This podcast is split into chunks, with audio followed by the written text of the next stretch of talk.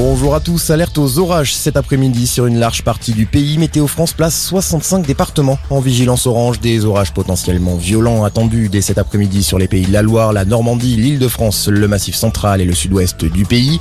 Dans la soirée, les perturbations gagneront le centre, la Bourgogne, la Champagne et la Picardie. De fortes chutes de grêle sont annoncées ainsi que des pluies intenses, le tout accompagné de fortes rafales de vent. La réforme des retraites entrera en vigueur dès l'été 2023. C'est l'annonce principale à retenir de cette interview accordée par Emmanuel Macron à plusieurs journaux de la presse régionale. Le chef de l'État veut également réunir un conseil national de la refondation, une concertation qui réunira les forces politiques, économiques, sociales et associatives du pays, mais aussi des élus des territoires et des citoyens tirés au sort. Un conseil qui sera lancé après le second tour des élections législatives le 19 juin prochain. Un scrutin pour lequel certains Français ont déjà commencé à voter. Ce samedi, les Français de Polynésie française et du continent américain vont pouvoir commencer à choisir leurs députés pour le premier tour.